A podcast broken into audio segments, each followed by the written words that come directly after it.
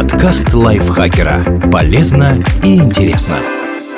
Всем привет! Вы слушаете подкаст лайфхакера. Короткие лекции о продуктивности, мотивации, отношениях, здоровье, обо всем, что делает вашу жизнь легче и проще. Меня зовут Михаил Вольных, и сегодня я расскажу вам про 9 заблуждений о настоящих рыцарях, которые нам навязали фильмы и сериалы. Доспехи рыцарей были очень тяжелыми. Обычно мы представляем себе рыцаря как огромную гору грохочущего железа верхом на коне и с пикой наперевес. Считается, что рыцарь — это такой средневековый танк. Он неуязвим и очень сильно бьет, но если случайно упадет, то на ноги подняться без помощи пары-тройки оруженосцев и желательно подъемного крана уже не в состоянии. Настолько тяжела и неудобна его броня. На самом же деле полный пластинчатый доспех из закаленной стали весил 15-25 килограммов. Это шлем, наплечники, горжет, рукавицы, кераса, кольчужная юбка, поножи, башмаки и еще кое-какие мелочи. Все равно тяжесть немалая, скажете вы, но благодаря равномерному распределению веса по телу владелец доспеха мог не только свободно ходить, но и бегать и прыгать, а еще самостоятельно встать, если вдруг упал. Некоторые и вовсе умели в своей броне выполнять всякие трюки. Например, станцевать или пройтись колесом. Заставив современных людей бегать в броне на беговой дорожке, ученые выяснили, что хоть ношение доспеха и увеличивает нагрузку, подготовленному владельцу в нем будет вполне комфортно. Кстати, мечи рыцарей тоже весили немного. Один-полтора килограмма. Так что рыцари вовсе не были неуклюжими и неповоротливыми. Правда, они звенели как консервные банки, но в бою это не проблема. Может быть, уменьшить шум получалось, накрывшись сюрко. Это такой плащ без рукавов, надеваемый поверх брони. Рыцарей сажали на коней подъемным краном. Еще один миф, который проистекает из предыдущего заблуждения. Если доспехи рыцаря были так тяжелы, что он едва мог пошевелиться, то как же он залезал на коня? А никак. Его якобы сажали в седло с помощью крана, потому что иначе не получалось сдвинуть эту громадину. Без оруженосцев бедному рыцарю на лошадь было не залезть. Когда в 1944 году режиссер и актер Лоуренс Оливье снимал фильм «Король Генрих V» с собой в главной роли, то обратился к сэру Джеймсу Манну, мастеру оружейной палаты в лондонском Тауэре, с просьбой помочь ему воссоздать средневековые доспехи как можно более достоверно. Ман с радостью помог, но когда узрел результаты съемок, пришел в ужас. Историк увидел, как в одной из сцен Генрих V поднимается на коня с помощью приспособления, похожего на кран. Однако Ман, в отличие от киношников, знал, что настоящие всадники ничего подобного никогда не использовали. На лошадь рыцарь вполне мог при необходимости залезть даже без оруженосца. Миф о большом весе брони, возможно, появился из-за турнирных доспехов, которые были тяжелее боевых, но даже в них рыцарь поднимался на коня без кранов. Достаточно было небольшой табуретки.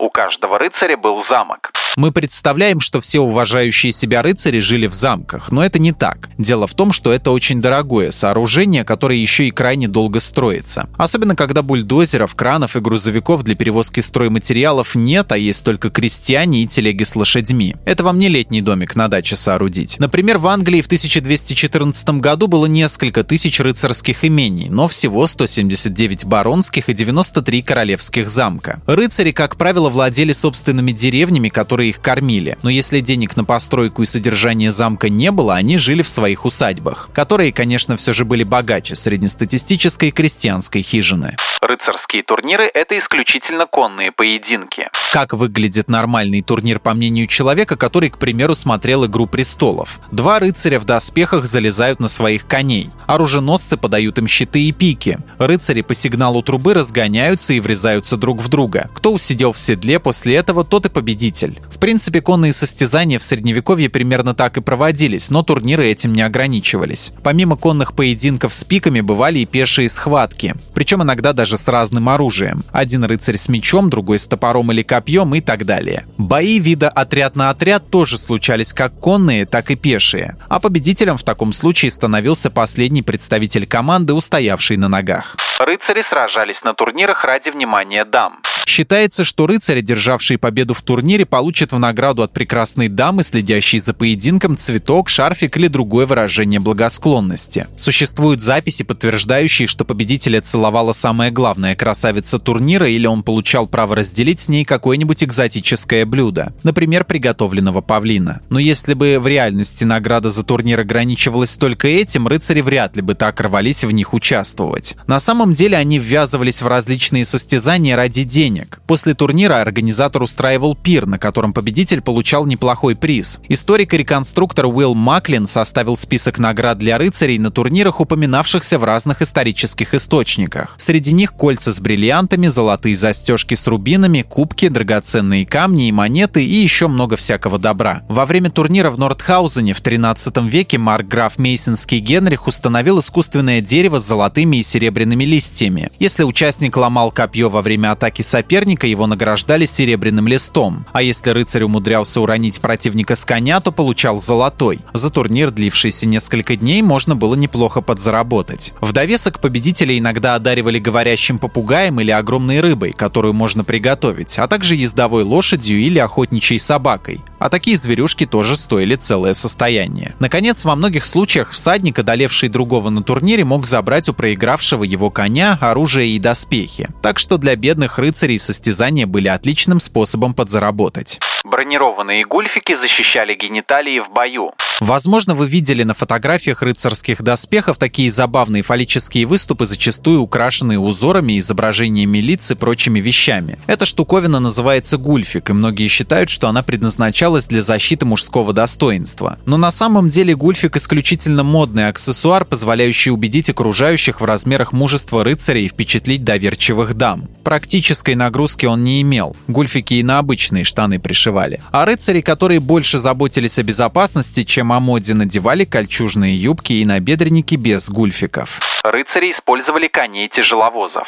На многих современных рисунках рыцари изображают восседающими на огромных конях-тяжеловозах. Выглядит это, конечно, очень брутально. Представьте себе огромного воина в доспехах, вроде устрашающего Григора Клигана горы из «Игры престолов», верхом на коне весом под тонну. Правда, такого в средневековье вы не нашли бы по двум причинам. Во-первых, тяжеловозов вывели только к 19 веку, во-вторых, они не особо подвижны, не отличаются высокой ловкостью и маневренностью и не способны достаточно долго бегать галопом. Тяжеловозов, как несложно догадаться, выводили для тягловой работы, так что боевые качества у них не очень. На таран с пикой наперевес не поскачешь, убегающего врага не догонишь, от наступающего не убежишь. В общем, сколь угодно сильный рыцарь верхом на какой-нибудь булонской лошади, даже если бы она у него была, вызвал бы у противников только недоумение. Поэтому рыцари использовали коней под названием дистрие. Это не порода, а просто обозначение достаточно сильного жеребца, способного бегать, когда на нем сидит человек весом 80 килограммов в 20-килограммовой броне.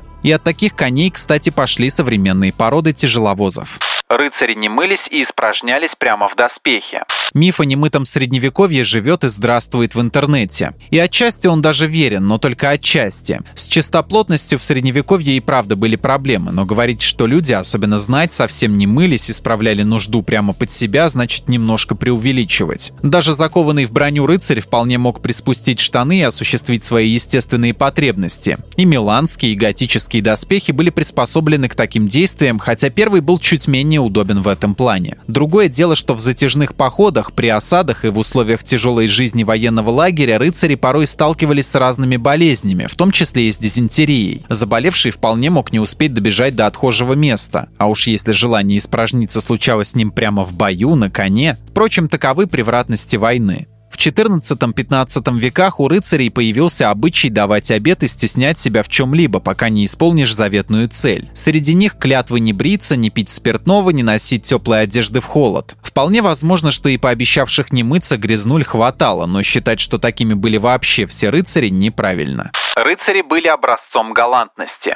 Противоположность предыдущего мифа о грязном средневековье – средневековье романтическое, в котором рыцари совершают храбрые подвиги, клянутся в верности своей прекрасной даме и ведут себя как настоящие джентльмены даже с простолюдинками. Очевидно, сейчас мужчины уже не те. Проблема в том, что современные представления о средневековом рыцарстве во многом основываются на куртуазных романах. Вот, например, несколько реальных пунктов из рыцарского кодекса под названием «Мир Божий», предложенных епископом Вариным из Баве. Не красть у крестьян крестьян скот, но убивать чужих животных вроде коров и мулов можно ради пропитания. Не быть слишком жестокими сельскими жителями. Не жечь чужие дома без веской причины, бить женщин только если они совершают проступки против рыцаря, воздерживаться от засад на безоружных рыцарей. Последнее правило, правда, действует только в период от Великого Поста до Пасхи. Согласно указу императора Генриха IV от 1085 года, рыцарь не должен нападать на кого-либо по четвергам, пятницам, субботам и воскресеньям, в праздничные дни апостолов, а также с 9 воскресенья перед Пасхой до 8 дня после Пятидесятницы. В остальное время можно и повеселиться. Вот только указанных правил вовсе не обязательно придерживаться, если сюзерен или король не смотрит. Настоящие рыцари, к сожалению, занимались похищением скота, грабежами, мародерством, изнасилованиями и пытками. А о правах человека, не говоря уж о какой-то куртуазности, не задумывались. Захваченных в плен слуг, жен или детей вражеского всадника, если у него не было крутых союзников, рыцари вполне могли просто продать в рабство сарацинам или подарить своему сюзерену. Правда, иногда особо отличившегося воина могли лишить рыцарского достоинства. Процедура сопровождалась чтением заупокойных молитв и напоминала повешение, только не за шею, а за корпус, чтобы обвиняемый остался жив, после чего у него отбирали все титулы. Впрочем, такое наказание полагалось только за действительно серьезные преступления, совершенные против дворянства, а не против простолюдинов.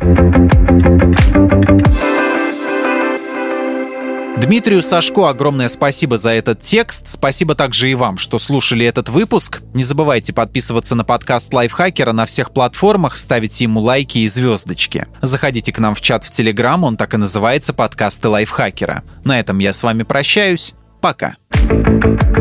Подкаст Лайфхакера. Полезно и интересно.